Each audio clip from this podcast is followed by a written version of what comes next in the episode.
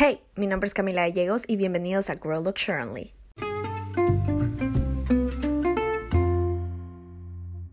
Estamos en un nuevo episodio de Grow, Luxuriantly. Este episodio vamos a estar hablando sobre la resiliencia. Yo estoy aquí con mi amiga Irene. Say hi. Hola, hola. Bueno, Irene, muchas gracias por darte el tiempo de poder venir a mi podcast. Y No, este, si podrías, si, pusier- si pudieras este, dar un poco de context, o sea, quién eres, un poco, introduce yourself. Bueno, primero gracias por tenerme a mí en tu podcast, estoy muy emocionada. Y bueno, mi nombre es Irene. ¿Y qué te puedo decir acerca de mí? Tengo 19 años y estoy próxima a estudiar en la Universidad de New Brunswick en Canadá, en la carrera de sociología. Cool. So, yo tengo literalmente, siempre le hago a todas las personas con las que entrevisto como cuatro preguntas iniciales. Entonces, obviamente para comenzar, quisiera pregu- preguntarte a ti personalmente, ¿qué crees que te hace exuberante? O sea, cualquier cualidad, cualquier cosa que tú creas en ti que, que tú aprecias de ti misma, personalmente. Cosas que, una cualidad que yo aprecie de mí misma. Ujú, Ok, o sea, yo realmente pienso que todas las personas, o sea, todas las personas tenemos defectos y todo, y obviamente soy consciente de todos esos, pero algo que yo realmente me doy cuenta que soy es que tengo para ciertas cosas una paci- paciencia increíble y que eso me ha ayudado mucho en general en mi vida. ujú, Y también que eh, generalmente me llevo muy bien, o sea, con las personas, soy una persona muy eh, como Empática. Me gusta mucho estar con la gente, conversar, saber de sus vidas, de su background, de su cultura, todo ese tipo de cosas. Y creo que por esa razón la gente en general como que siente esa facilidad para hablar conmigo, para contarme cosas, y eso es algo que aprecio mucho. Cool. La segunda pregunta, ¿qué amas hacer? O sea, ¿qué es algo que literalmente te llena el cora? O sea, algo que es como que, this is my place to be. Viajar, viajar, por Dios, pero viajar en serio, porque creo que, o sea, hay tantos hobbies que podría decir leer, pintar, bla, bla, bla, pero una de las cosas que más me fascina en esta vida de verdad es viajar. Y he tenido la oportunidad de ir a países de Latinoamérica, Europa, Estados. Unidos, etcétera.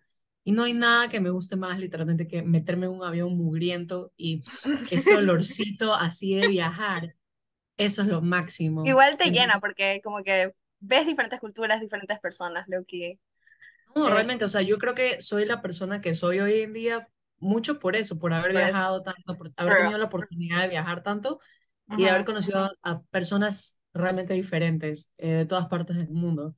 Y eso es lo, lo que más me gusta hacer en esta vida. Wow. ¿Qué sí?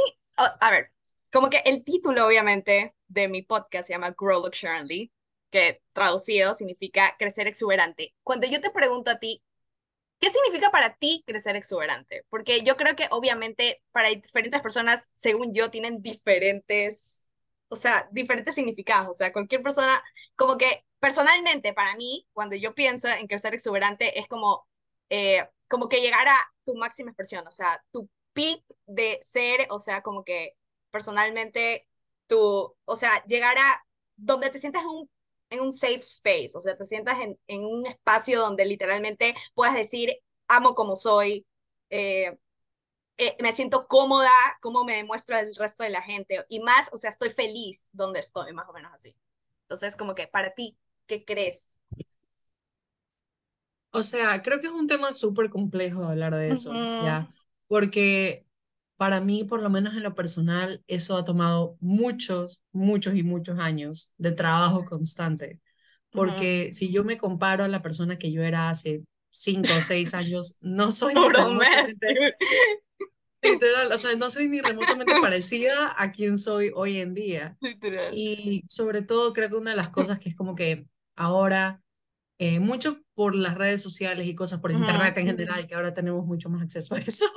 Antes, am, son, me han enseñado que, o sea, ser yo está bien, ¿ya? Mm, No solamente por mi preferencia sexual o ujú, mi cuerpo, todo, sino que, o sea, I am who I am y tengo que quererme True. así porque no hay otro. O sea, esto es con el cuerpo que nací, esta soy yo Exacto. y tengo que aprender a querer las cosas así. Y no te voy a mentir, o sea, hasta ahorita todavía me cuestan en diferentes aspectos, por eso que tú dices como que estar en un punto en que, que te sientas que tú eres como que lo máximo Porque y lo siempre vales. como que siento que tienes algo que mejorar. O sea, siempre hay algo que, que igual como que tú te quedas pensando y es como que siempre puedo ser mejor de lo que ya soy, pero también en algún sentido igual con las cosas que ya tienes como que estar cómoda y decir, ok, I discovered this y como que me siento bien con eso. O sea, para mí ahorita yo estoy en un punto que creo que nunca me he sentido tan bien como, como yo como persona, tanto en como que achievements de mi vida en general, como body positivity y todos mm. esos temas relacionados, pero igualmente hay miles de cosas que yo tengo que seguir trabajando, porque hay días que te caes y es como que, no, no, regresa. ¿Verdad? ¿Verdad? Sí. Interesting. Y bueno, la última pregunta. Eh, como estamos hablando de la resiliencia, en este caso quisiera preguntarte, antes de, obviamente que vamos a entrar el tema de why I choose you para estar en este podcast, eh, quiero, quiero, decir básicamente como que, ¿qué sentimientos se traen a ti antes de ese, de ese cambio que tuviste que hacer, de, de, de poder como que desarrollar esa habilidad de la resiliencia? Cuando antes te decían tienes que ser resiliente, ¿qué sentimientos se traían? O sea, ¿qué, qué sentimientos? O, o también puede ser que nunca estuvo en tu mente como ser resiliente, o sea, like, I don't know what that shit is. Mira, la verdad es que el primer momento en mi vida en que yo me di cuenta que esto era, una, esto era algo que todo ser humano tiene que pasar fue cuando perdí a un ser querido muy, muy cercano a mí y se me derrumbó mi mundo. O sea, mi mundo se me vino abajo, yo no sabía cómo seguir adelante, no sabía qué hacer. Mm. Eh, fue cuando me di cuenta que la gente tiene que move on, o sea, tienes que seguir luchando, tienes que seguir adelante. Pero también en general en mi vida, no voy a mentir, yo yo he crecido bastante como que cómodamente. Mm. Eh, entonces nunca tuve que tampoco como que tener mayores estragos, tener mayores como que problemas. Claro. Y no fue realmente, realmente hasta esa situación que pasó que yo dije, wow, así es como es la vida en serio y tengo, que, tengo que hacer algo, o sea, tengo que moverme, tengo que solucionar esto. Y cuando, cuando ya pasaste por todas esas cosas y ya ahorita, cuando pasaste por el huge problem que pasaste, y cuando ya te dicen tienes que ser resiliente, ahora qué sentimientos se traen? ¿Son los mismos que antes que era como que, o sea, me estás diciendo como que, o sea, sí estaban ahí, pero al mismo tiempo era como que it was not like a huge problem, pero ahorita es como, ¿es diferente o es igual o... Ahora yo lo siento como que ya es algo normal. Si mm. las cosas pasan, pasarán por alguna razón. Y aunque sean, no sean, no siempre sean cosas como que la, la gente siempre te dice, no, las cosas pasan por algo, todo es positivo. No, eso es bullshit. las cosas malas pasan. La vida es shitty as fuck y tienes que moverte. Entonces, ahora si algo me volviera a pasar algo así, yo creo que ahora tengo un mejor conocimiento de cómo sacarme de ese como lugar oscuro. esa situación. Mm, Ajá. Ok. Exactamente. Ya como que tengo más experiencia en más experiencia con los shitty problems. Exactamente, exactamente. Y eso es algo muy bueno, Loki, porque igual, o sea, eh, como que cuando ya vives esas experiencias es como en algún sentido como que vas teniendo, o sea, desarrollas algún, eh, se puede decir como que mecanismos tuyos mismos en los que tú dices, ok, I can get, o sea, puedo ir a través de eso y como que Exacto. tratar de volver a salir, lo cual está bien, o sea, aprendes, it's life. No, o sea, todas las cosas que han pasado, yo no me arrepiento de ninguna, o sea, han sido difíciles y ya vamos a entrar en el tema para que la gente no diga, oh, ¿de qué están hablando? No entiendo. Pero sí. todo lo que ha pasado, no me arrepiento de nada, he aprendido y como tú dices, o sea, aprendí que es la resiliencia, exactamente, porque no. bueno, ahora sí, straight to the topic.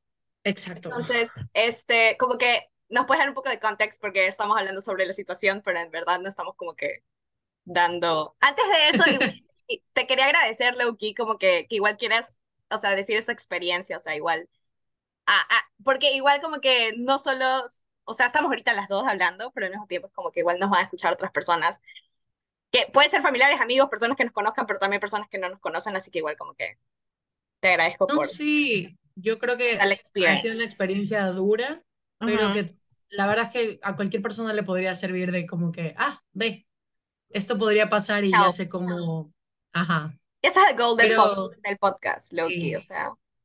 Pero bueno, o sea, lo que pasó de dónde sacamos todo este tema, de dónde viene todo esto, es que yo el año pasado, cuando salimos del colegio, aún no me sentía preparada para irme a la universidad porque habíamos pasado por una pandemia. Yo no tenía las ganas, no estaba emocionada todavía por ir a la universidad. Quería un poco de tiempo antes para pensar las cosas, decidir bien qué iba a estudiar, etc. Entonces, conocí por internet este programa que se llama Au Pair y es donde tú vas a ser como eh, una estudiante de intercambio o, bueno, sí, vas a ser como un estudiante de intercambio a otro país. Y en, los reglamentos que todo esto abarca es que tú vas a estar al cuidado de niños mientras tú estás teniendo tu experiencia allá. Y por el otro lado, ellos te proporcionan con clases del idioma al país que tú vayas, con comida, transporte, etc. Entonces, para mí esto fue como que, wow, esto me está llamando, porque yo siempre he tenido un apego muy grande a los niños, soy niñera, etc. Entonces, me pareció la idea perfecta. Y como que igual, siento que igual eso como que bueno, porque también hay mucha gente, bueno, también nos pueden estar escuchando que es como que you don't go straight to college, o sea, no vas directo a la universidad, sino que igual como que te tomas un tiempo igual como que, porque hay muchas personas que salen del colegio y es como que I don't know what to do with my life, o sea, no sé qué hacer con mi vida. Exacto, exacto. Entonces es como que tienes un tiempo en lo que como que piensas bien, o sea, qué vas a hacer y todo eso, pero al mismo tiempo igual te mantienes ocupado, o sea, no es que mantienes haciendo nada, sino que te ocupas en otras cosas. No, sí, yo pienso que, o sea, es, no está ni bien ni mal que si te vas directo a la universidad o no. Exacto. Eh, pero en mi, eh, como personal opinion, para mí era necesario tener un tiempo porque yo necesitaba como que salir, necesitaba ver gente, necesitaba conocer, quería viajar todavía más porque en esos dos años yo estoy acostumbrada a viajar bastante y no viajé en ninguna parte, no fui a ningún, me quedé en mi casita. Y quería, quería tener un tiempo sencillamente para pensar, para disfrutar y eso era básicamente todo. lo que pasó fue que yo conocí a una familia de Los Ángeles, en Estados Unidos, y al principio fue increíble, hablamos por videollamada muchas veces, me explicaron cómo sería todo, hablamos de todo. Y hasta que yo viajé allá, todo estaba bien. Eso sí, yo estaba un poquito asustada porque era mi primera vez viajando sola. Obvio sin mi familia, sin amigos del colegio. y nueva gente y también nuevas responsabilidades, porque es como que... Sí, o sea, porque no solo iba a ser yo a estar a cargo de niños, sino que eran niños de, un niño de dos años y la bebé tenía cuatro meses. Entonces eran niños chiquitos, pero yo me sentía muy confident porque, again, toda la vida he tenido súper buena relación con los niños, tengo experiencia. Entonces la cosa es que yo viajé muy feliz, muy positiva y cuando llegué las cosas no se dieron como yo pensé que se iban a dar. Em, a la familia donde yo llegué fueron personas al principio, me dieron unas vibras medio raras, pero yo decidí como que keep going, no importa, eso ha de pasar, pero lamentablemente no se dio así y estuve viviendo bajo situaciones realmente como que ninguna persona debería vivir bajo esas situaciones.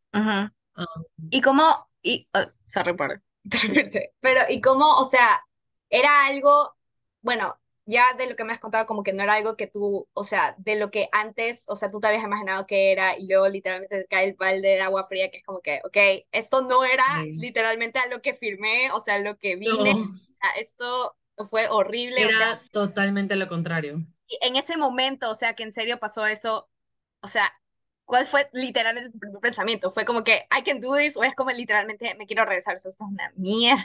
O, sea, fue una combinación, porque el momento que yo me di cuenta que algo no estaba bien, de que no me iba a ir bien, yo ya sabía, fue un día que yo estaba sentada en mi cuarto y yo le pregunté a la mamá de la familia, que todavía no estaba ahí conmigo, pero le pregunté que cómo iba a ser yo con mi celular porque yo, ellos, las, las familias anfitrionas tienen la obligación de darte una tarjeta SIM o un chip o algo para que te comuniques con ellos si tú vas a estar afuera. Y yo no tenía, yo solo llevé una conmigo, que yo me la compré aquí en Ecuador para tener comunicación con mi familia acá. En, acá. y cuando yo le hablé de esto, le dije como que muy amablemente, muy chill, le dije, quisiera saber y todo. Ella me respondió literalmente con, no me gusta la forma en la que tú estás manejando esto, quiero que compres un boleto y te regreses. Y ahí a mí se me derrumbó el mundo porque dije, me metí en una situación fea. O sea, yo ya sabía que las Pero personas con las que ella podía tratar, hacer eso, o sea, literalmente podía decirte como que ahorita legalmente no, legalmente no. O sea, legalmente los, los contratos que yo firmé con ella, todas las cosas que hicimos, era su responsabilidad. Pero aquí también viene el hecho de que la agencia con la que yo estaba trabajando valió mucha pinga. O sea, la agencia con la que yo estaba trabajando, yo les di mis complaints, les dije qué estaba pasando y no me ayudaron Ajá. en absolutamente nada. Ellos cogieron mi dinero y dijeron, ok, me Chao. retiro. ¿Qué? Entonces, ese fue el día que yo me di cuenta que me había metido en una situación mala y de que Sí. n- eso no estaba bien, Ujú. porque ni siquiera nos habíamos conocido hasta, hasta este momento. Yo estaba quedándome, yo me estaba quedando, perdón, en el edificio donde ellos estaban, porque yo tenía una suite aparte, pero no los había conocido porque estaban de viaje y llegaban como dos días después. Y ahí yo me di cuenta y dije, no. Pero mi reacción en ese momento fue como que ambas. En una parte yo decía, ¿qué estoy haciendo? O sea, tengo Exacto. un día, tengo un día de que acabo de llegar y ya las cosas están Están terribles. yendo súper mal. Y yo lo que más quería hacer en ese momento era salir, irme a donde mi mamá, llorar, Obvio. ir del país. Pero luego dije, no, no, yo llegué aquí con mi esfuerzo, con mi trabajo, no Ujú. voy a dejar como que, que esta Claro. persona, esta situación me afecte así. Ujú. Y Entonces, ajá. no, no, sigue, sigue. Entonces, eh, yo traté, yo realmente traté los primeros días de dar todo de mí, pero para las personas que yo estaba trabajando, yo no era una au pair, una, o sea, persona más en la familia, sino que yo era una empleada. Eh, me hacían Pero el contrato decía que tú ibas de pair, o sea, no que sí, ibas de empleada, porque es diferente, o sea, empleada es cosa. Para las personas que no entiendan todavía el concepto, una empleada, una persona que trabaja en la casa de otro, en Estados Unidos por lo menos, allá, tiene Claro. ciertas como que obligaciones, por decirlo así, como cocinar, lavar la ropa, lavar los baños y ta, ta, ta. Y tienen tantas horas y les pagan por esas horas.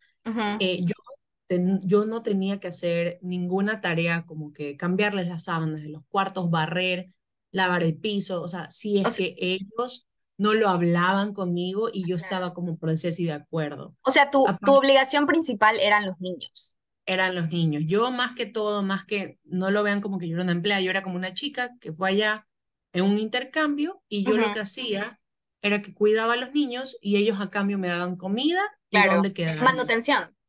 Exactamente. Ujú. Y lo que empezó a pasar fue que ella, yo tenía permitido trabajar ocho horas diarias y yo estaba trabajando más de 17 horas diarias.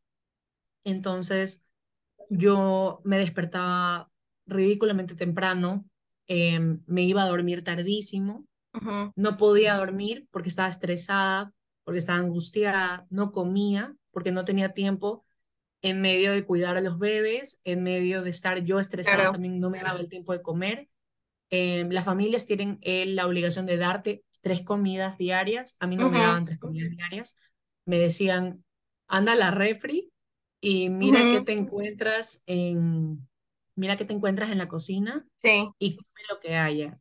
Y yo lamentablemente para ese punto no sabía bien cocinar, entonces no claro. me podía hacer mis propias comidas como que enteras. Pero en ese momento, eh, primero te deberías haber sentido horrible, asqueroso, porque, o sea, a mí me han pasado cosas que sí también han tenido como que sacar la cosa de resiliencia, pero yo creo que sí son menos heavies, porque en mi caso, en mi caso han sido más tiro, eh, cosas más de humildad en el sentido de yo tener Claro, que hacer mis propias cosas, o sea, eh, tener literalmente amueblar todo un apartamento yendo en un bus, o claro, sea, literalmente eso es una historia para después que la voy a contar, pero, o sea, yendo en un bus, o sea, se me rompieron un montón de cosas, llegué a mi apartamento y literalmente mi colchón era un colchón asqueroso, o sea, literalmente, y sí, puede sonar un poco así como privilege, porque hay que decirlo nuevamente, o sea, yo también, o sea, no he vivido, he vivido en un, en un ambiente cómodo, o sea, no puedo decir, ay, tampoco top, top, top, pero cómodo, o sea, Pero cómodo, bien, correcto. vivir bien. Entonces, obviamente yo creo que las experiencias son diferentes en cada persona y hay, hay personas que han de vivir cosas mucho peores que nosotros,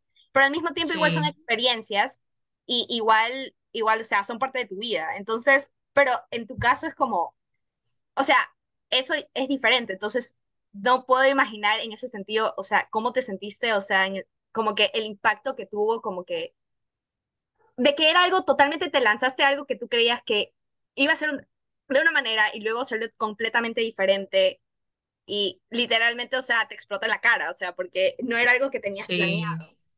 O sea, yo tampoco fui con las expectativas como que por las nubes. Yo tampoco Claro. pensaba, esperaba que ellos fueran la mejor familia del mundo, sin defectos, pero las condiciones con las que ellos me tenían, o sea, nuevamente repito, yo no comía, no dormía, estaba exhausted, o sea, every single day. Yo no podía, mi cuerpo, o sea, me dolía porque no lo vean solo como que yo me levantaba y me pasaba sentada viendo a los niños, no. Obviamente. Yo los tenía que sacar, tenía que preparar almuerzos, tenía que lavar cosas que no me tocaban a mí hacer, Ujú. ¿ya? Y aparte de todo esto, esta señora no me pagaba, ¿ya? O sea, me pagó solo una vez y me pagó solamente, Básicamente les valió madres el contrato. Fue como sí, que le- o esta, sea, esta pagó, niña solo viene exacto. y, y la tratamos como a nosotros nos dé la gana. No Ya, solo eso, sino que aparte de las condiciones como que físicas, por decir así, que me estaban haciendo pasar, claro. yo mentalmente en ese momento, la forma en la que ellos me trataban, me denigraban por de dónde venía. Ellos creían que yo por ser ecuatoriana era boba, era una persona que decía America is the dream, o sea, yo estoy viviendo lo que tengo que vivir.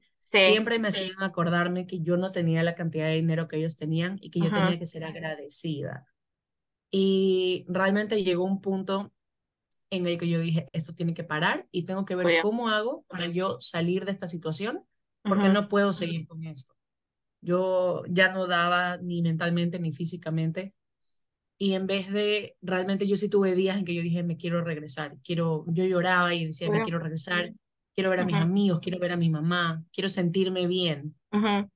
Y dije, eso te quería preguntar, o sea, en todo ese proceso obviamente en el que te sentías mal, en el que, en, en que tu mente, o sea, mentalmente y físicamente no estabas en un buen espacio, eh, ¿cuánto fue el apoyo de las personas que te querían, en este caso amigos, familiares, para tú poder salir de eso? O sea, ¿el apoyo fue algo importante o, Sí, o totalmente.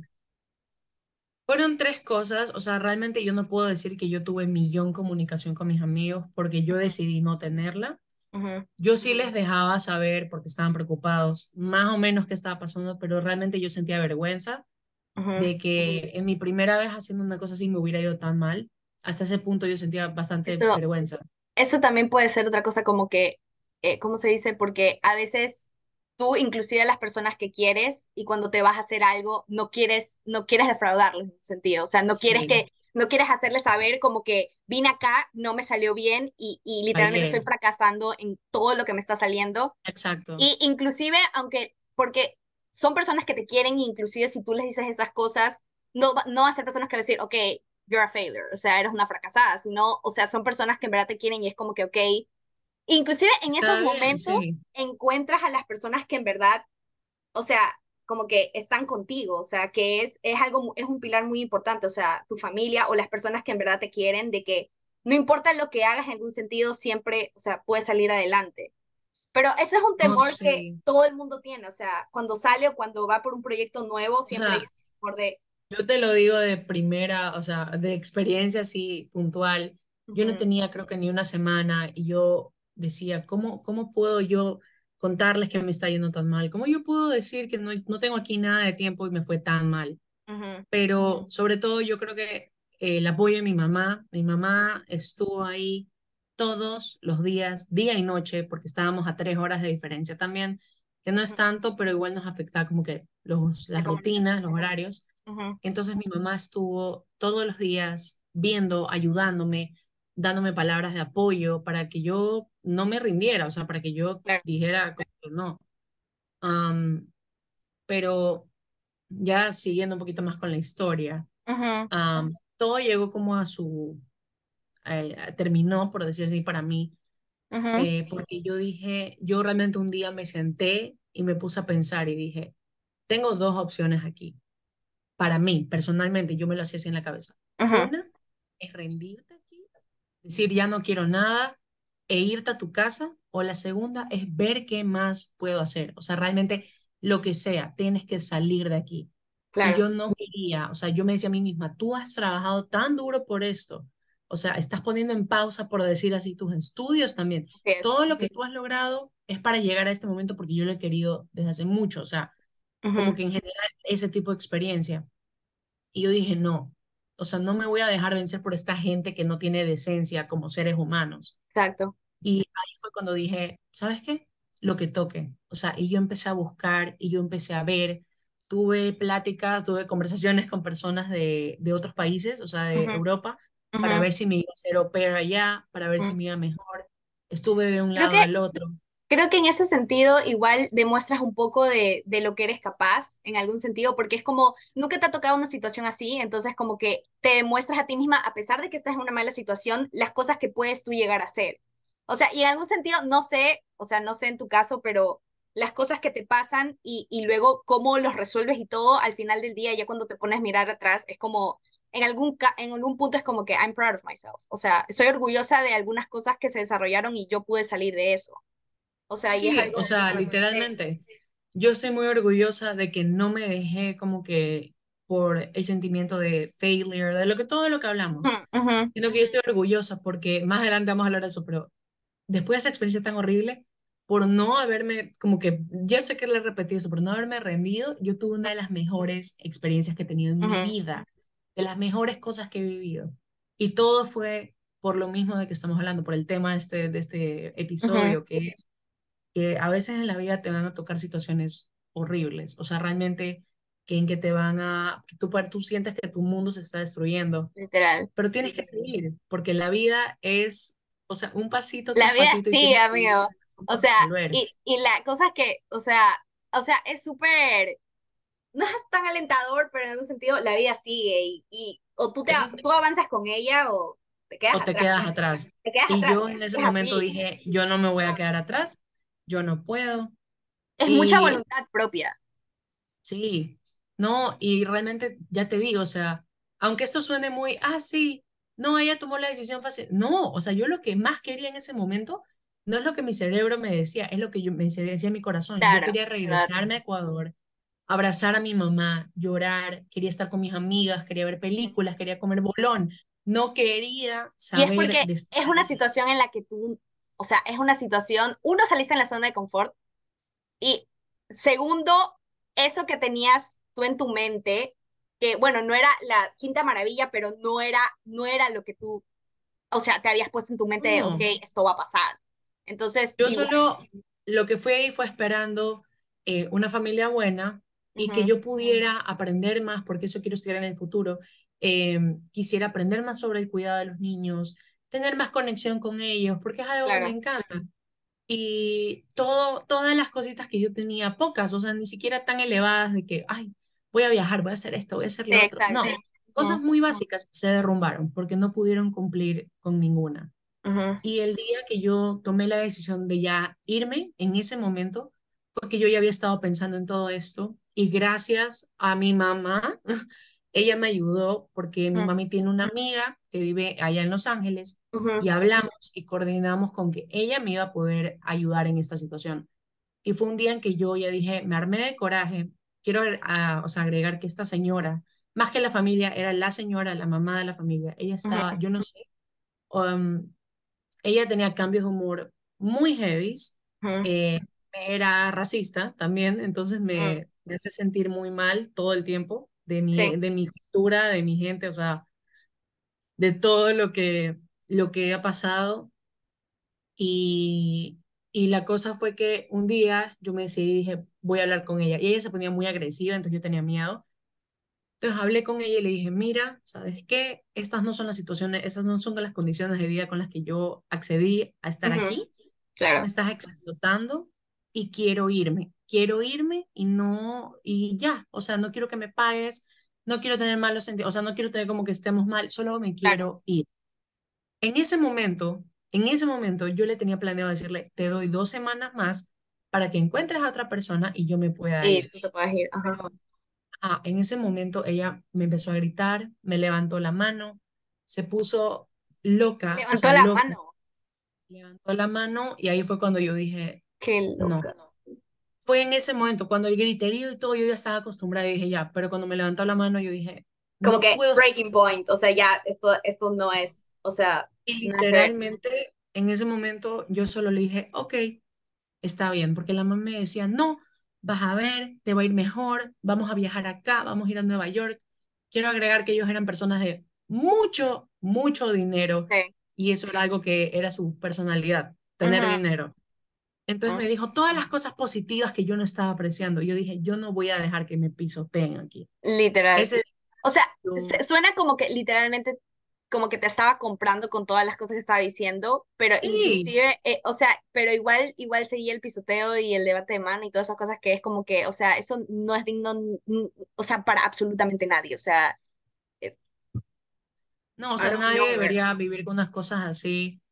Y, y ajá, entonces ese día, el, el momento que pasó eso, yo sencillamente me excusé, le dije, bueno, me voy un rato a mi cuarto, ya regreso. Y en ese momento la llamé a la mía de mi mamá y le rogué, le dije, me tienes que venir a ver. No me importa cuánto tengo que esperar, me tienes que venir a ver. Ahí yo agarré todas mis cosas, agarré todos mis zapatitos, mi ropa sucia, todo lo agarré. Yo parecía, yo no sé qué parecía en la calle con dos maletas gigantes y una bolsa llena de Humble zapatos. experience, o sea, ir, en- ir, en- Sí, ir en la oye, la calle gente con, en la calle con me tus así como maletas, que, o sea, ir en la calle con tus maletas y con todas las cosas y que te queden mirando, o sea, literalmente es una humble experience, o sea, es como, dude, de verdad. Entonces yo humillante. agarré todas mis cosas y dije adiós. Y tengo que agradecer que yo tenía unas roommates de las que yo no sabía, pero estaban ahí, o sea, luego llegaron y ellas me ayudaron en todo el proceso porque ellas también estaban pasando lo mismo con esta señora. Um, ellas me ayudaron con todo. Entonces yo salí con todas mis cositas y literalmente caminé hacia el mall más cercano que había, que era, estaba como unos 25 minutos de mi casa. Entonces yo caminé allá, me quedé ahí sentada por cuatro horas hasta que me pudo venir ¿Y a ver la y cómo te sentiste ahí? Ya pasó toda el mierdero que pasó, o sea, asqueroso, pero en ese sentido, o sea, estabas sentada, tus maletas, en un mall. ¿Qué sentiste en ese momento? O sea, Para literalmente. empezar, me sentía avergonzada. O sea, me sentía avergonzada porque todo el mundo me estaba viendo y yo decía, ¿será que esta es la decisión correcta? ¿Será que me, me voy? ¿Será que regreso en este momento? Y no me estaba sintiendo bien, para mm, nada. O sea, me estaba sintiendo muy mal, muy shitty about myself, porque dije, yo me dejé vencer de esta gente. Y luego, todo lo que lo solucionó eso fue que esta señora me escribió me dijo, ¿dónde estás? Y yo le contesté, le dije, me fui, o sea, ya me fui, ya, ya no voy a trabajar para ti. Y ella me contestó en un mensaje muy, muy ofensivo, muy fuerte. Y yo dije, no, sí tomé la decisión correcta, mm. porque, o sea, sí me entiendes, o sea, como que Sí, o no está bien. nada, nada, nada va más allá de que no te traten como un ser humano. O sea, o sea, que te traten literalmente como que si fueras una máquina, primero una máquina, segundo, como que si fueras una persona que literalmente, o sea, yo la cojo y luego la puedo tirar, o sea, le puedo hacer lo que me dé a mí la pinche gana y después como que, o sea, o sea, es eso, o sea, la esencia de un ser humano, o sea, uno, uno puede trabajar con quien sea y puede estar encima de quien sea, pero uno nunca debe pisotear al que le sirve, porque tú no haces nada, o sea, te- literalmente te están, te están ayudando, o sea, dude, y yo le, y yo le dije a ella varias veces, necesito que cambien las cosas como están, porque no está funcionando y ella sencillamente no le importó. Y yo no podía permitirme a mí misma que me siguieran, como tú dices, pisoteando, insultando, casi agrediendo físicamente. Y al final de cuentas fue una decisión muy dura para mí tener que irme porque yo no sabía qué iba a hacer. Yo solo sabía que tenía un día para estar con la amiga de mi mamá porque ella se iba al día siguiente y yo dije, ¿qué voy a hacer? ¿Me voy a quedar en la calle? ¿Tengo que ir a encontrar un hotel? O sea, tengo que ir a ver qué hago porque no tenía que hacer. No, no había Pero plan, o sea, no tenías plan B. No había plan. Yo no tenía un plan B. Ese era, ese era mi plan B. O sea, eh, no tenía plan B. Y yo Exacto, tuve que sencillamente decir, ¿sabes qué? Me vale, me vale. Tengo que ver qué hago y punto. O sea, no tengo exacto, tiempo para ponerme depresiva porque exacto. esas son las cosas. Y esas son las no cosas, esas son, creo que esas son las cosas que te ayudan a construir tu carácter, porque es como que hay situaciones en las que, ok, literalmente me siento como que si me hubiera atropellado un camión encima, pero no tengo tiempo para poderme a pensar en la emoción del atropellamiento del camión, sino que literalmente tengo que pensar qué tengo que hacer después, porque es ahorita. No, Y y yo digo, o sea, está bien, tienes que llorar, llóralo, tienes que sentirte mal, está exacto, bien, porque es parte de ser humanos, Obvio. pero hay ocasiones en las que yo sencillamente no, no podía permitirme hacerlo, porque yo necesitaba, o sea, necesitaba moverme, necesitaba como que seguir, porque si no me iba a quedar estancada. Y yo lo sé, porque yo estaba pasando por una época muy oscura y yo no tenía ganas de hacer nada, no quería saber de nadie, yo me quería morir realmente por, again, sencillamente todas las cosas que pasé ahí por estar, me sentía tan avergonzada con mi familia, con, con mi mamá, con todas las personas que me apoyaron yo para que yo Claro. pudiera cumplir este sueño y que todo se me haya derrumbado de un día para otro fue muy impactante. Pero en ese momento yo dije, Irene, no puedes hacer esto, ya. Tú Ujú. viniste a hacer algo, tú viniste con una, con un Un sueño, una objetivo. intención Así y es. tú lo vas a cumplir. Y así, moviéndome de aquí para acá, buscando, llamando, eh, conociendo a gente, fue como finalmente pude obtener lo que yo necesitaba, yo lo deseaba. Entonces, yo también quiero decir que esto es algo que, que quiero que la gente entienda, que es que, o sea, a veces hay situaciones muy malas por las que tú vas a estar pasando y como ya hemos hablado de que la vida te lanza cosas que no te esperas, Sí. pero que eventualmente las cosas pagan, o sea, si tú trabajas duro, si tú sabes lo que quieres y estás dispuesto a no dejarte vencer por esas cosas y sigues adelante, la, la, la vida te paga de vuelta. Y aquí es donde quiero contar que después de haber tenido esa experiencia, no fue que de un día para otro yo ya tuve una mejor experiencia y todo se arregló y todo fue hermoso.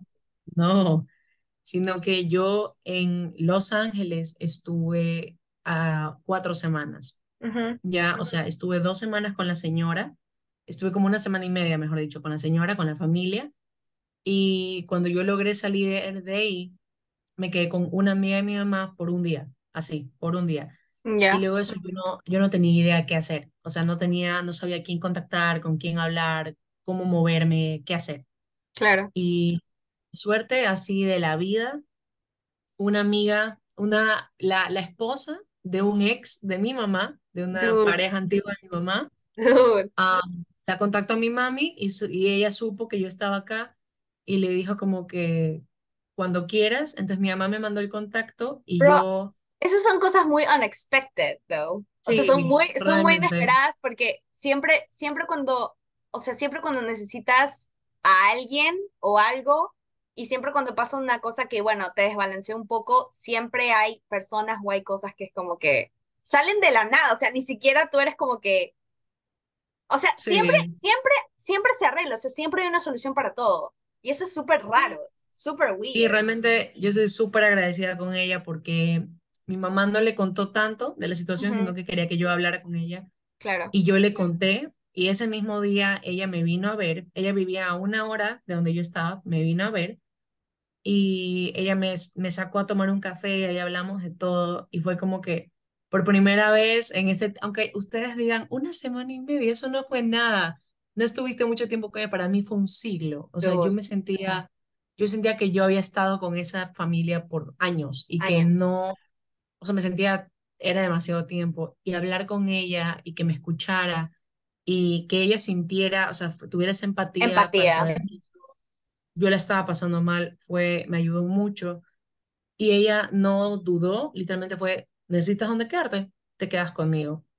Y esas son, son personas que yo creo que son, wow, o sea, no- ella ni siquiera me conocía, solo sabía que yo Pero era la son hija, ángeles, salen de la nada, y, O sea, o sea, ella solo sabía que yo era la hija de una expareja del esposo, nada más. por ella eso, o dijo, sea, ella dijo, no, yo, o sea, ella me dijo, yo te veo a ti, tú tienes la misma edad que mi hija y no puedo creer que hayas hecho esto, o sea, no puedo creer que hayas venido desde Ecuador a hacer esta experiencia, a tener esto y O que sea, haya es que solo, solo el hecho de irte ya, o sea, porque yo antes no lo, o sea, yo antes no, no veía la magnitud de, de solo de irte de tu país y decidir salir, o sea, salir de, de tu país, de tu confort, de tu casa.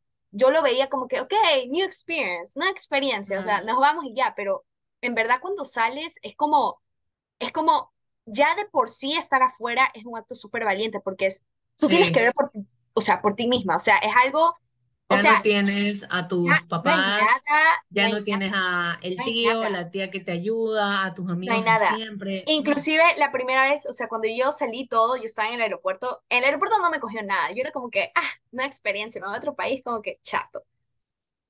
Yo estaba en el tren yendo, este, porque yo me quedé con mi hermana, estaba en el tren yendo porque mi hermana ya había estudiado en Alemania y yo estaba en el tren yendo y literalmente en mi cabeza lo primero que me pasó es como que, ¿qué diablos estás haciendo? O sea, o sea, esto no, no tiene pies ni cabeza, o sea, literalmente saliste de tu casa, es como que no sabes cuándo vas a regresar a Ecuador, porque ese tiempo no sabía cuándo iba a regresar. Claro.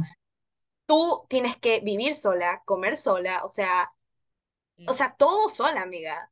O sea, y ya el simple hecho, yo digo, de irte es como, o sea, er- eres una cabrón, o sea, eres... O sea, el día que yo me fui, yo al principio estaba muy emocionada, era como que, wow, voy a viajar sola, ya no tengo que depender de Ujú, nadie. Y luego en el avión me, me chocó y dije, sí. mierda estoy haciendo? Como que ¿Será que me te, estoy es equivocando? O que sea, ¿será que por, por qué me estoy yendo? Porque no es solo que yo no me estaba yendo para, por decir, la universidad, no es que yo tenía un plan de que ir a la universidad, conocer amigos, esto, lo otro. No, es o sea, yo me estaba yendo a una experiencia diferente, una cosa que no todas, o sea, no todas las personas hacen. Y no es claro, algo muy, como que tú digas loco, pero para mí era, era salir como de la zona de confort de de lo confort. que tú dices, estar con mi mamá, estar con mi familia, estar en mi casita. Y en este caso, como que estar frente a situaciones que no, absolutamente no estás acostumbrada. O sea, cosas, exacto. cosas que en una semana te pasaron, que literalmente te Sí. cambiaron todo, que no te habían pasado en 18, 17 años de tu vida. O sea, y eso es Que mind blowing. O sea, te explota el cerebro. yo realmente sí me ponía a pensar cuando yo estaba allá, decía, ¿qué hice? O sea, ¿qué es lo que yo hice para, para yo merecerme esto? Porque Mm, yo vine con toda la actitud, con toda la es. positividad que te puedes imaginar. Yo me encariñé mucho con esos niños. Eso fue algo que también me pegó bastante porque yo Mm, le cojo cariño a la gente muy rápido. claro. Y esos niños me daba pena, me daba pena sobre todo saber que tienen una mamá que a futuro no les va a enseñar como Mm, que hay que ser equals, hay que ser bueno con las personas, hay que ser agradecidos, sino que les va a enseñar lo mismo que ella está proyectando, lo mismo que ella hace. Y me dolió bastante tener que dejarlos, pero yo tenía que salir de ahí porque ya mi, mi salud mental, mi físico, Claro, o todo sea, no, no estabas priorizando lo que tenés que priorizar. O sea, y en este caso Exacto. eras tú, Pero ah, nuevamente, o sea... Hay tantas cosas mierdosas, horribles que te van ¿verdad? a pasar, pero, y, y ojo que yo no, en esos momentos yo no estaba bien, o sea, yo no es que tú me vieras feliz, me Ujú, vieras saltando de aquí para acá, conversando con mis amigas y diciendo, bueno, ya voy a salir de aquí. No, yo estaba deprimida, yo estaba, o sea, yo tenía a veces, en, en ese, no, sí, sí me cree que dio un poquito más de una semana y media, pero yo tenía, yo salí creo que dos días. En todos esos días que estuve, creo que salí dos días o tres am, un rato a la ciudad a conocer y cuando yo salía es como que yo sentía que ya no tenía aire esa carga nuevo, encima. todo, Y todo cuando yo sale. salía y yo pensaba en otras cosas, todo estaba, era como que era mejor. Y Ujú. luego yo ponía un pie de nuevo Y en ese sentías, sientes todo el peso, como, yo quería como, llorar. sí, Porque yo ya verdad. sabía que el momento que yo pisaba ese edificio, yo estaba en, en duty, yo estaba trabajando ujú, Y no era un trabajo que tú dijeras, bueno, yo termino mis horas, me voy a dormir, regreso, porque yo no tenía horas. Lo mío era desde que yo me levantaba hasta que eran la una de la mañana y la señora ya no, ya los niños habían Claro, dormido, ella no quería nada. Entonces, fue una locura. Para mí, hablar de todo esto ahorita ya es mucho más fácil, pero en ese momento yo no como podía, o que sea, no me, costaba, porque no sabía ni cómo explicar lo que me había pasado. Claro. Pero lo que vamos después de lo que estaba hablando es que Ujú. apareció esta persona, ella me ayudó y estuve en su casa durante dos semanas y les juro que me, me, me, me da emoción porque es como que cuando yo estuve allá, yo dije, son personas que nunca he conocido en mi vida, que no saben quién soy, que ni siquiera he tratado por un día completo con ellos, porque ella tenía, una, tenía dos hijas y yo estaba con ellas. Y el cariño que me mostraron en ese poquito de tiempo fue todo lo que literalmente yo necesité para decir, Lo que I, te I faltó. made the right decision. Ajá.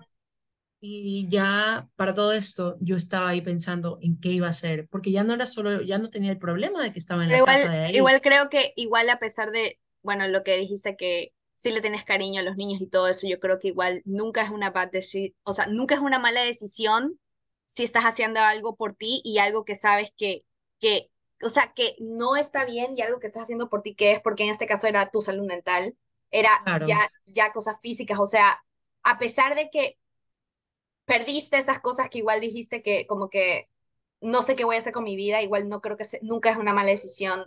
Si es algo que está perjudicándote, o no, sea, claro, es, obvio, o sea, en ese momento para mí, ¿por qué es que te digo que yo no sabía si había hecho como que tomado la the right decision? Porque aunque yo sabía cómo yo estaba, sabía por las cosas que me estaban pasando, yo no soy ese tipo de persona, ¿ya? claro, Yo no soy, o sea, a mí me costó tanto hablar con ella, tener que decirle, no puedo, o sea, no puedo seguir con esto. ujú, Me costó tanto asimilar que yo tenía que salir de ahí, que yo tenía que ujú, buscar otra cosa, que tenía que, que, que ver qué hacía con mi vida en ese momento. sí, Y sobre todo me costó demasiado irme. El día que me tuve que ir, yo estaba hecho un mar de lágrimas porque me sentía mal, porque esa es mi personalidad. ujú, Me sentía mal porque yo decía, aunque estas personas hayan sido así conmigo, yo no, no me despedí, no les claro, dije, no les pude decir a las personas que porque la familia no era tan terrible, o sea, el papá, la verdad es que no lo conocí mucho, a la, pero ahí también estaba la mamá de la señora,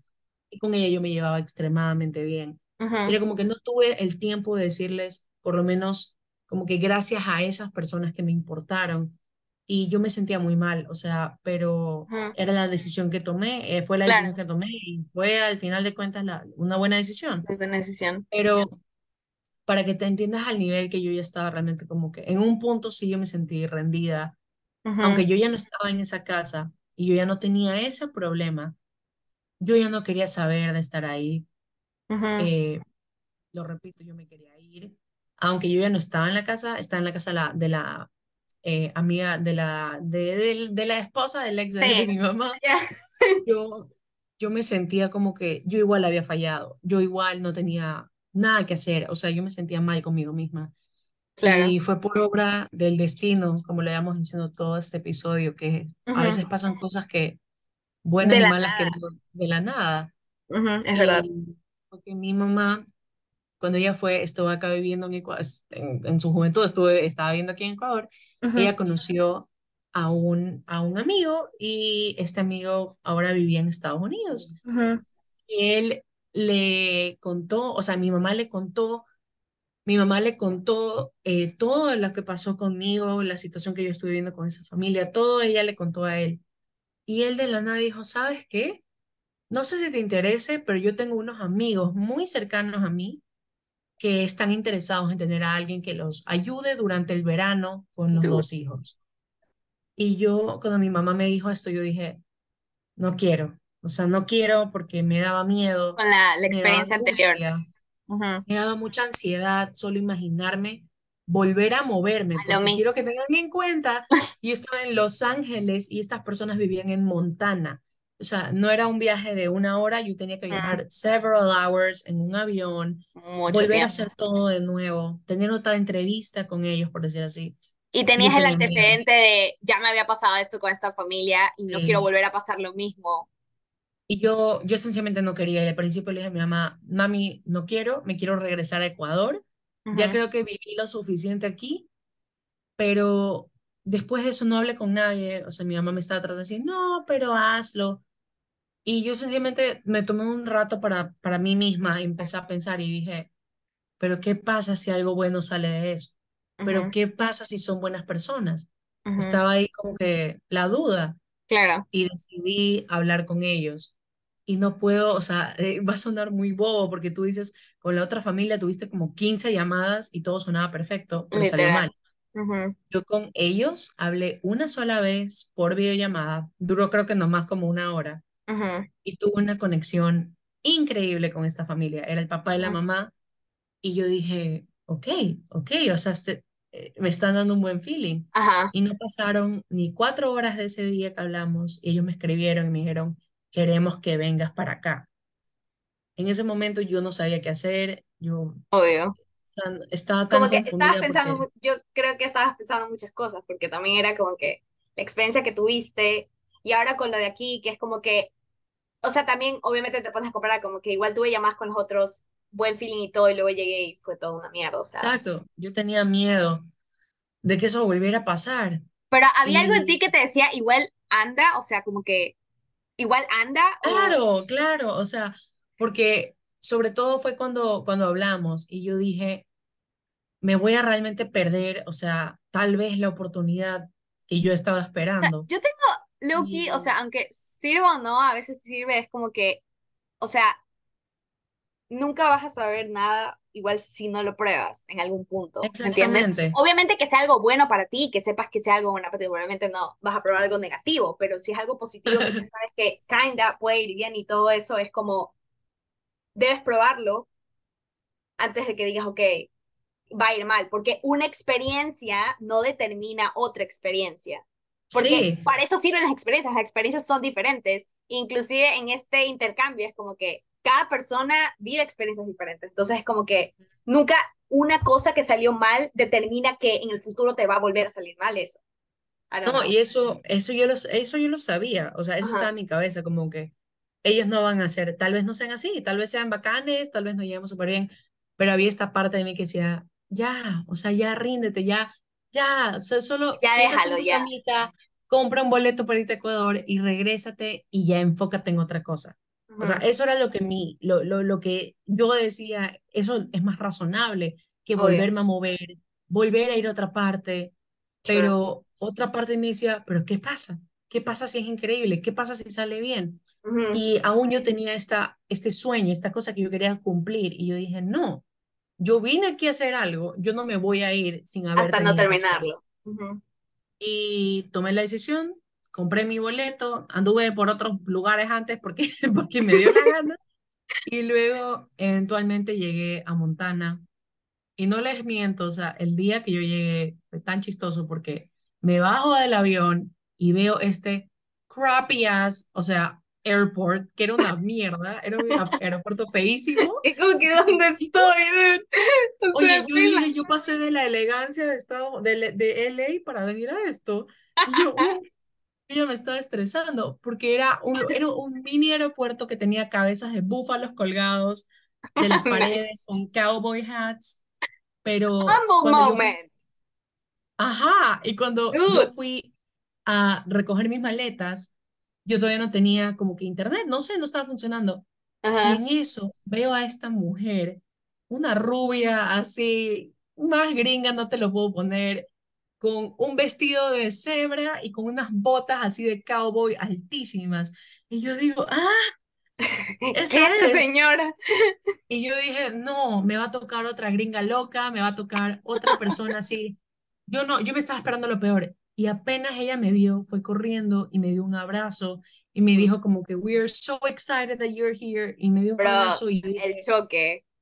Eso debe haber y de verdad, súper, yo sentí todo súper. lo que no sentí en ese tiempo que estuve con Sí, otra familia. sí. Y en ese momento ni siquiera había conocido a los niños, ni siquiera había conocido al papá. Yo dije, yo voy a estar bien aquí, aquí voy a Ujú, estar bien. ujú. Y a final de cuentas, pasé con ellos, yo estuve en Estados Unidos cinco meses y medio, pasé con ellos el resto del tiempo y me hice tan cercana a la familia. O sea, y yo quiero aclarar algo súper importante aquí, que es que cuando yo estaba en la casa de la primera persona, yo nuevamente, yo trabajaba todo el día, desde que me levantaba hasta que me iba a dormir.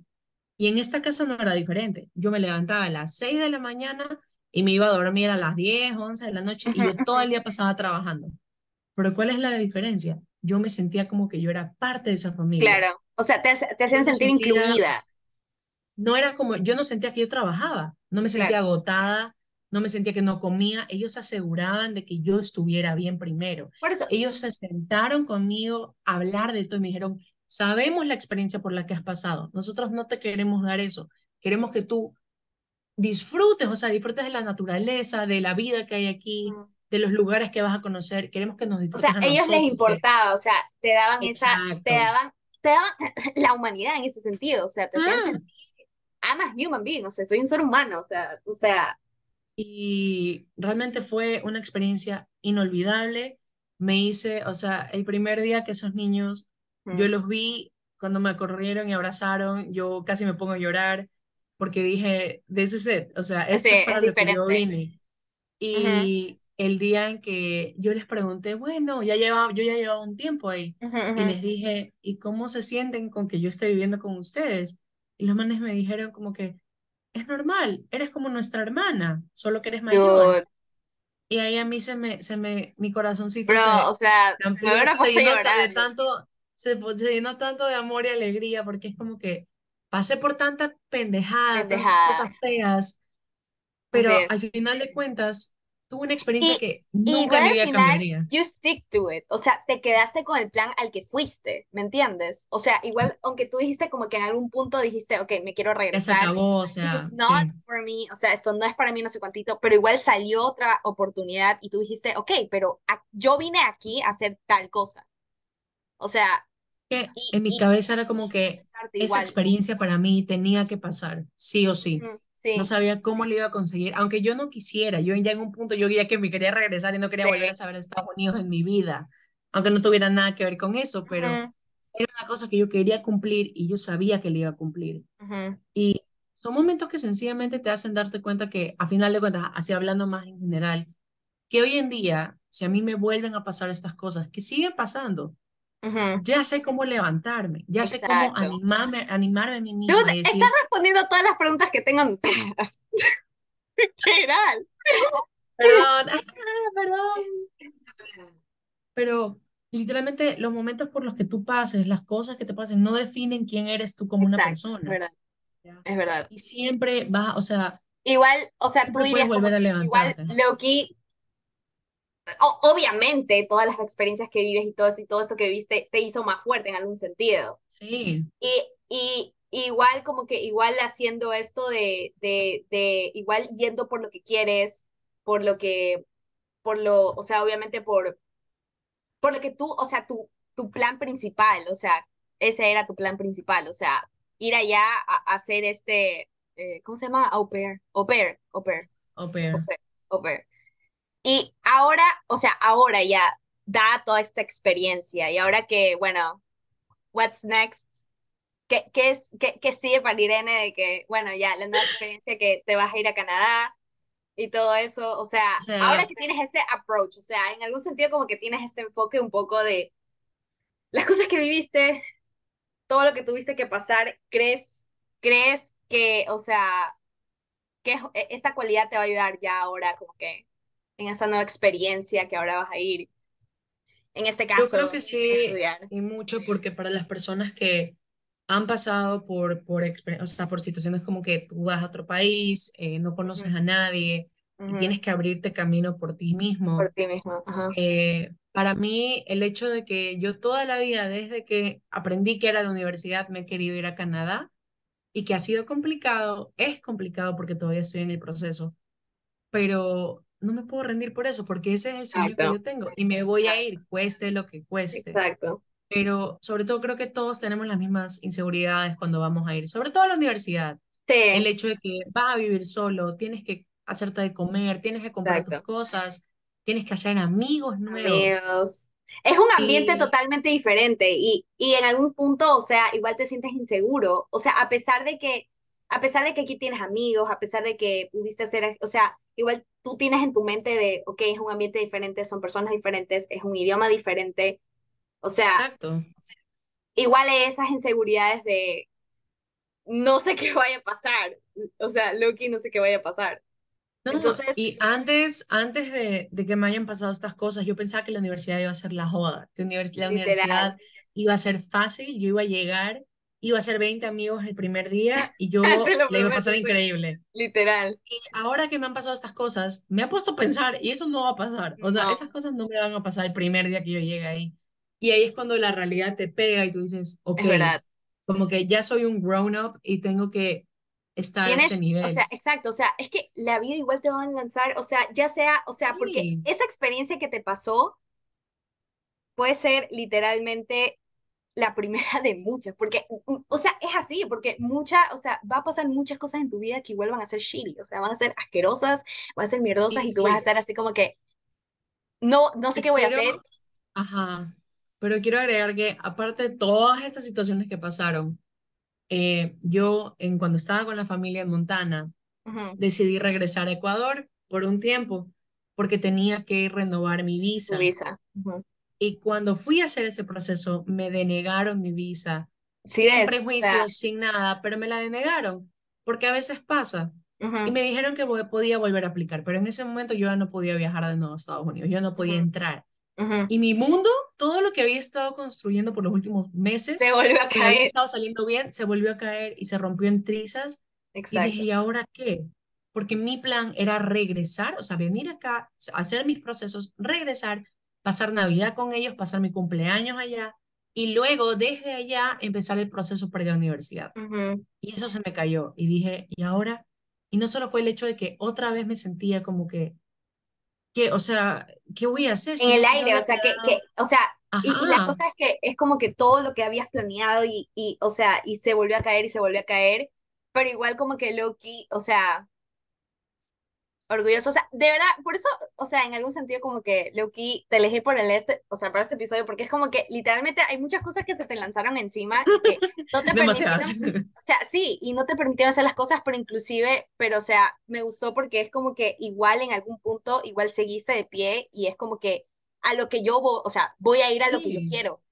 Y, y creo no que ese es el miento, o mensaje sea, principal, o sea, la resiliencia es algo, o sea, es algo sumamente importante que a veces ni siquiera te das cuenta, pero es algo que es como que, a pesar de todas las cosas que me lancen encima y que literalmente me hagan sentir horrible, es como que tú vas a un objetivo y tú tienes en tu mente, ya sea el sueño más pequeño que tengas en tu vida, o sea, es como que es algo tan importante que es como, no voy a dejar que cosas pequeñas, o sea, siempre hay que buscarle la vuelta, o sea, aquí le decimos a Ecuador como que la vuelta, o sea, la solución, o sea, y, y es Si así. tú, si tú dejas que estas cosas que pasen, estos malos te momentos, definan, te, te, te, o sea, te, no, te, o sea, te hagan caer, te a caer. Ujú, realmente no vas a poder salir de eso. Es Ya verdad. tienes que, y por eso aunque duela, aunque ya no quieras, aunque ya estés cansado, tienes, you need to keep pushing. Ujú, Porque de verdad que el día que a mí me denegaron la visa, yo lloré hasta que me quedé dormida, o sea, yo ya no, no podía con el dolor, porque no solamente era, como te digo, era saber que yo no tenía plan de nuevo, sino que era que yo no iba a poder a ver esas personas que fueron Ah, mi vez. familia, que hasta el día de hoy las considero mi familia, otra vez Ujú, en un tiempo. ujú, Y cuando hablé con ellos, eh, los niños se pusieron a llorar y yo no podía con mi vida en esos momentos. Y ujú, pasé deprimida, sí te digo que pasé deprimida unos buenos días. No, no quiero decir deprimida, pero pasé muy, muy, muy Muy mal, mal. muy triste, porque yo decía, otra vez estoy aquí, otra vez no sé qué hacer, no los puedo ver, no puedo regresar. Quiero Exacto. añadir que todas mis cosas se quedaron allá, entonces no tenía- ni siquiera tenía ropa como para decir, bueno, ya, todas mis cosas se quedaron allá porque yo tenía planeado regresar. Mi computadora, todo se quedó botado allá. Entonces, pero después de un tiempo dije como que, ¿qué voy a hacer? O sea, son cosas que pasan, son cosas que le pasan a miles de personas y tengo que seguir adelante, no me puedo Ujú, quedar estancada aquí. Y con eso en mente, lo que me puse a hacer fue que empecé por fin el proceso de la universidad en serio y yo sí creo que si yo me hubiera quedado allá, probablemente no lo hubiera empezado a tiempo y me hubiera tomado más tiempo. Entonces, a final de cuentas, las cosas pasan por, o Por, sea, por realmente alguna pasan por alguna razón, te iba razón. a decir. No por el bien, no voy a decir eso porque eso no es verdad, pero pasan por algo. Por algo. Y aunque sean, aunque pasen y pasen feo y te hagan sentir mal y estés mal contigo mismo, puedes seguir adelante, pero tienes que proponértelo y tienes que recordarte Tienes que que tú, tener, o sea, tienes que tener tú misma la voluntad. O sea, porque es una fuerza de voluntad. O sea, es fuerza de voluntad de confiar en ti mismo primero, de lo que viniste a hacer y como que confiar en que tú puedes hacerlo. Y, y, y también, o sea, sí, y, y como que predisponerte a la situación y enfrentarla. Y es algo que te va a servir en toda tu vida, porque la vida no es rosas. O sea, hay momentos buenos, hay momentos malos, pero al fin y al cabo siempre tienes que tener como que focus. No, Entonces, y yo que, creo que aunque hayan pasado todas estas cosas, sobre todo al final lo de la visa también, que fue como que el último, o sea, ujú, chorrito que derramó el la última gota que derramó el vaso para mí. ahora que lo veo, es como que me pongo a pensar y digo, si yo me hubiera quedado allá, o sea, si yo hubiera podido regresar, yo no hubiera tenido todos estos meses ahora que he tenido para dedicarme literalmente a entrar a la universidad, porque ojo, yo no tenía universidad elegida, ni ujú, siquiera. Me tocó aplicar desde cero, empezar a hacer todo. Yo no hubiera tenido el tiempo para eso, no hubiera tenido, he tenido los mejores meses honestamente acá eh, saliendo con mis amigos, estando con mi mamá. O Ujú, sea, y aunque no fueron mis planes, seguir adelante me ayudó. Es verdad. Y ahorita estoy bien conmigo misma. Obviamente que me duele mirar al pasado y decir, ah, me podría haber estado allá, podría haber, yo qué sé, en Thanksgiving, que era algo Pero que yo igual, quería. igual te ayuda a reflexionar, por eso como que igual las experiencias que tienes y todo, como que mirar atrás y decir, ok, igual me ayuda a crecer y me ayuda a estar donde estoy ahorita, Exacto. lo cual es importante, o sea, en algún punto, o sea, sí te pasan todas esas cosas, pero igual a veces como que igual tienes un momento de sentarte y decir, ok, todo lo que pasé para llegar a donde estoy ahora, puede ser que me dolió, puede ser todo, pero igual me ayuda a Pero it estar was donde worth estoy. it. It It was was worth it. it. Ujú. Y yo no cambiaría nada. Si yo tuviera que volver a pasar por la misma experiencia, lo haría, porque no les Y nunca, que... nunca es tarde para empezar otra vez.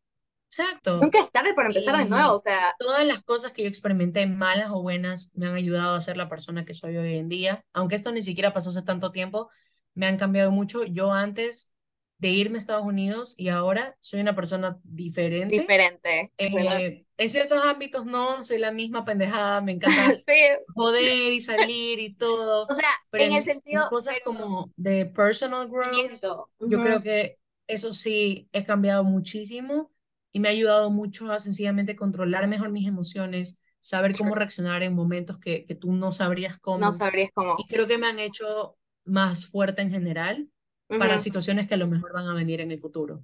true. Y para cerrar ya, que ha sido una conversación espléndida, intensa. intensa y espléndida, ya, eh, ¿tú crees, o sea, no crees, o sea, yo sí creo que es importante, pero ¿tú crees que es importante que hoy en día los adolescentes tengan resiliencia? O sea, yo creo, o sea, personalmente, o sea, Demasiado, demasiado, demasiado. o sea, o sea, ya, ya en un enfoque general, o sea, yo creo que igual no es como que tú dices, ay, me levanto y ahorita voy a ser resiliente, porque es la experiencia que te hace ser. Claro. O sea, tú de un día para otro no puedes decir, ya, Ya voy a cambiar esto y lo otro. exacto. Pero lo que yo creo en general es que nosotros como esta generación ha crecido con muchos privilegios. Hemos crecido con tantos privilegios, con libertad de expresión, o sea, libertad para las mujeres, en, hablando en, en más generalizado. Sí, sí, Pero sencillamente, sometimes we are so disrespectful y, o sea, hay tantas cosas que damos por hecho, o sea, que la vida sí, va a ser de cierta forma. Tenemos tantas comodidades hoy en día y es como que la vida, aunque tú seas de un estatus social o el otro, te va a pegar en algún momento Así es. y cuando no sepas cómo Eso salir también te de ayuda, te ayuda a no ser tan judgment, o sea, como que juzgar, sí, juzgar a, personas ya sean que tengan mucho dinero o poco dinero o el estatus social que seas, o sea, es como que sigues siendo ser humano y sigues estando en esta vida. Y todos, o sea, todos estamos en esta vida. Entonces es como cada persona aprende de una manera u otra.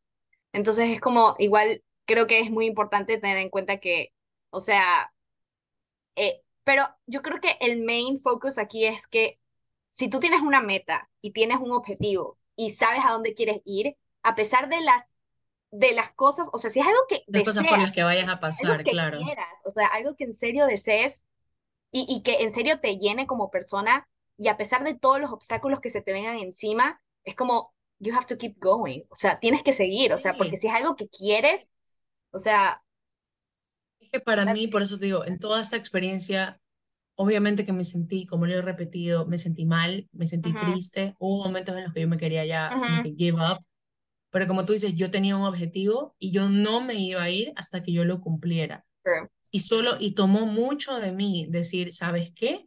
Vamos a intentarlo de nuevo, vamos a seguir adelante. Yo, obviamente, lo más cómodo era regresar, estar true. tranquila y de, olvidarme de esos y de todo eso. Pero yo dije, no, vas a seguir luchando. Y si, esto, si eso te sale mal, ves qué haces y vuelves a empezar. ujú. Porque yo tenía un objetivo y lo iba a cumplir. Y lo ibas a cumplir. Para terminar, mi querida Irene, ¿qué o sea, advice en general? No puede, puede ser ese tema en general, pero ¿qué advice le darías a personas? O sea, para, o sea, O sea, en, en general, o sea, para crecimiento personal, desarrollo personal, el advice que tengas. para empezar, quiero decir que la vida es una, como Ujú, todo el mundo lo dice, la vida es una y tienes que vivirla, es en serio. ujú, Aunque te they throw bullets at you y te caigas una y otra vez, te vuelves a levantar. y Ajá. realmente las cosas por las que tú estás soñando, lucha por ellas. No te, o sea, no te rindas. Es Aunque verdad. sean complicadas, aunque sea duro el camino para llegar a eso, tienes que seguir si las quieres lograr.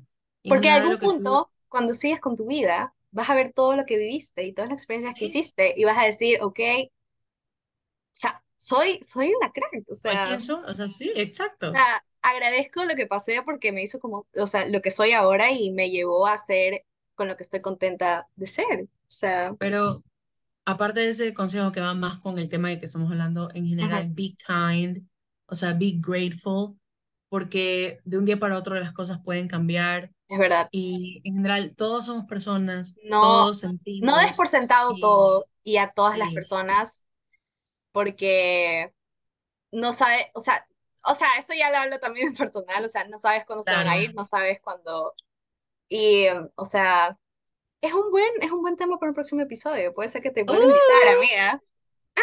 Wink. Así Muy bien, muy bien. ha sido un gusto, Irene, hablar contigo. Gracias por el espacio que me No, muchísimas gracias a ti por tenerme aquí, por dejar compartir un poquito de esta historia. Sí, y espero que les haya servido a todos los oyentes que nos están escuchando ahorita. Espero que les haya servido en algún punto de este podcast, que creo que eh, sí he hecho un mega podcast, pero espero que hayan llegado hasta el Literal. final. Espero que hayan llegado hasta el final y eh, no puedo esperar para poder ir al episodio 3. Así que va- si no escucharon el episodio 1, vayan a escuchar el episodio 1 y eh, nos vemos la próxima semana en un nuevo episodio. Así que, bye. Bye. Bye.